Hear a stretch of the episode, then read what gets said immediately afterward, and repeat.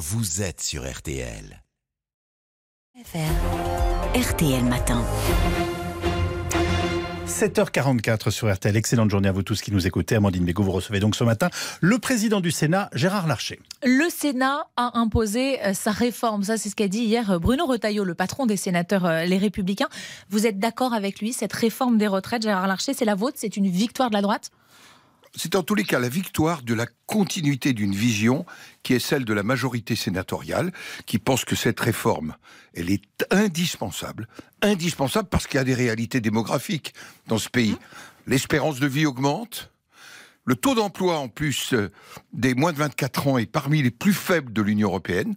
Le taux d'emploi des seniors est parmi les plus faibles de l'OCDE et qu'il y a donc des réalités en même temps qui s'imposent, qui sont à caractère financier. Tout le monde sait qu'en 2030, il faudra 14 milliards d'euros euh, pour équilibrer un système qui est structurellement aujourd'hui en déséquilibre. Indispensable, ça veut dire que tous les sénateurs LR et tous les députés LR la voteront, cette euh, réforme? Je parlais du Sénat premier sujet parce que c'est la continuité. Le gouvernement. Et ça fait des années, 4 ans que vous travaillez sur cette euh, Sur les propositions du Sénat qui ont aussi une dimension. C'est pas simplement passage de progressif à 64 ans, c'est pas simplement l'accélération euh, du nombre d'années de cotisation, c'est aussi une préoccupation, ne l'oublions pas, pour les petites retraites. Les petites retraites, ça c'est vous Oui c'est une préoccupation que nous portons depuis longtemps. C'est aussi la préoccupation de nos collègues députés, euh, mais nous la partageons.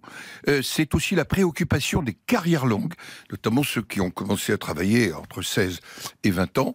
C'est aussi la préoccupation des carrières euh, hachées, notamment pour les femmes, et notamment pour les femmes qui au-delà même des maternités, s'occupent de leurs parents qui sont aidants familiaux. Voilà, c'est la vision du Sénat. Alors, nos collègues députés... Euh, Certains ont des petites réticences, notamment sur cette histoire de 44 ans de cotisation pour ceux qui ont commencé à passer euh, 16 ans. C'est le débat qui nous permettra euh, éventuellement d'avancer sur ce sujet. Il faut que ça avance ou ça peut avancer? Il faut il faut, ça avancera, ça avancera. Notre première préoccupation, c'est d'abord les toutes petites retraites et que personne n'ait moins de 1200 euros. Ça n'est pas si simple. Ça n'est pas si simple à mettre en œuvre, je le dis, et il faut donc que nous ayons toutes les garanties nécessaires. Pas si simple, ça veut dire que vous redoutez que ce ne soit pas possible dès le 1er septembre prochain? C'est complexe parce qu'il faut reliquider 1 800 000 retraites, quasiment reliquider, donc ça n'est pas... Euh, mais je pense que s'il y a la volonté politique, on va y arriver. Il euh, va y avoir ces débats au Parlement. Bien sûr, une autre bataille aussi, celle euh, de la rue. Les syndicats font bloc, appellent à une première journée de mobilisation jeudi prochain, le 19 janvier. Hier, les syndicats à la fois de la RATP et de la SNCF ont promis une grève dure. Ce matin, euh, c'est la CGT Pétrole qui appelle à plusieurs mouvements de grève, hein, les 19 et 26 janvier, en disant, si nécessaire, on arrêtera les installations de raffinage c'est le pays qui va être bloqué dès la semaine prochaine? Écoutez, euh, à la fois, je, on peut entendre ce que disent euh, les organisations syndicales. Euh, je ne suis pas sûr que le dialogue social ait été, j'allais dire, conduit depuis des années de la meilleure façon. Il n'a pas été assez bien je conduit? dis Parce que nous, au Sénat, nous l'avons fait aussi dans le cadre du dialogue social. Nous constations que nous avions des divergences, des différences, mais nous avons continué à dialoguer. Mais sur cette réforme, le dialogue, il n'a pas eu lieu? Je dis pas assez bien. En tous les cas, ils ont eu parfois le sentiment qu'on changeait de pied assez régulièrement. Ils ont raison. Et ils ont eu ce sentiment-là. Aujourd'hui, le sujet, c'est que cette réforme, elle est indispensable. Il faut qu'on fasse tous preuve de responsabilité.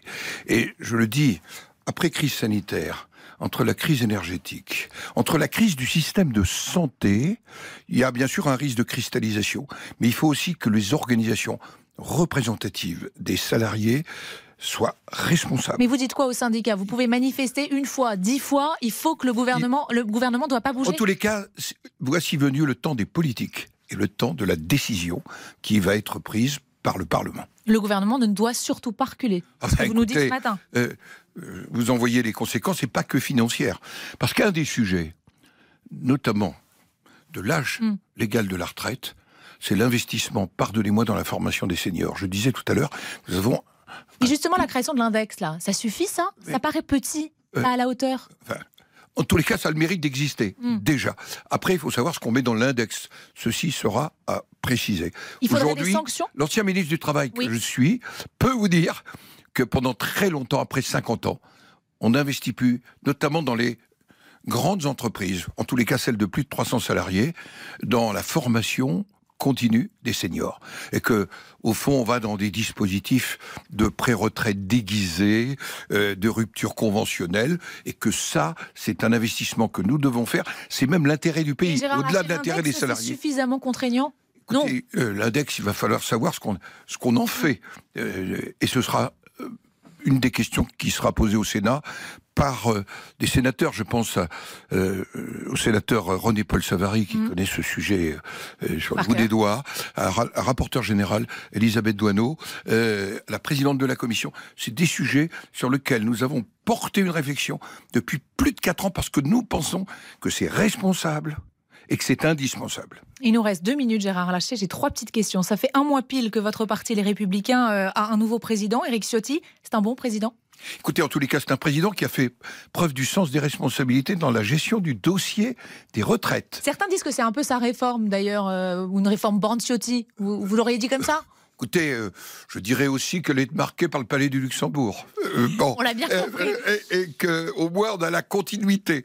Mais maintenant, c'est à lui d'organiser notre famille politique. Ce que je suis sûr, c'est que il ne sera ni dans la coalition, vous voyez, Mhm. coalition des droites, ni dans la collusion, une formation politique qui exerce des responsabilités, qui a vocation à en exercer. Et d'ailleurs, le sens des responsabilités, c'est dans la réforme des retraites qu'on pourra la mesurer. Et je rappelle que c'est pas lui que vous aviez euh, soutenu pour euh, cette élection. Oui, Euh, le retour d'Adrien Quatennens hier à l'Assemblée, ça vous a choqué, ça? Écoutez, euh, il y a une décision de justice. Je pense que, naturellement, ce qui s'est passé est, est- est- est condamnable. Euh, nous sommes dans un état de droit. La justice a créer considéré. Peine Je me d'éligibilité méfie, comme veut je le me faire méfie Renaissance toujours des propositions de loi de pulsion. Euh, on fait un texte parce qu'on a un événement. Il faut se poser la question est-ce que la violence, la violence euh, faite aux femmes, mais aussi d'autres formes de violence, est-ce qu'elle vous retire en quelque sorte la capacité d'exercer Il aurait pu démissionner et se représenter. Et ça, c'est un autre sujet. C'est à lui que ça appartient comme décision. Et Noël Legrette, lui, il doit démissionner. Écoutez, c'est fait. En tous les cas, pas la démission, mais la mise À l'écart. euh, Il y a à la fois un audit euh, financier, un audit comportemental. Au-delà du cas de Noël Le Graët, Mm. dont je dois dire qu'il est quand même euh, assez coutumier d'écart de langage. J'ai quand même le souvenir qu'il avait considéré que les ouvriers au Qatar, c'était quasiment Oui. le bonheur absolu. Mm. Euh, je pense qu'on a un sujet pour les grandes fédérations de cette nature. Est-ce que la loi de 1901 est encore adaptée Est-ce qu'il ne faut pas réfléchir à une structure qui permette l'exercice sur des, sur des sommes considérables, et notamment avec des transferts de droits en direction des ligues?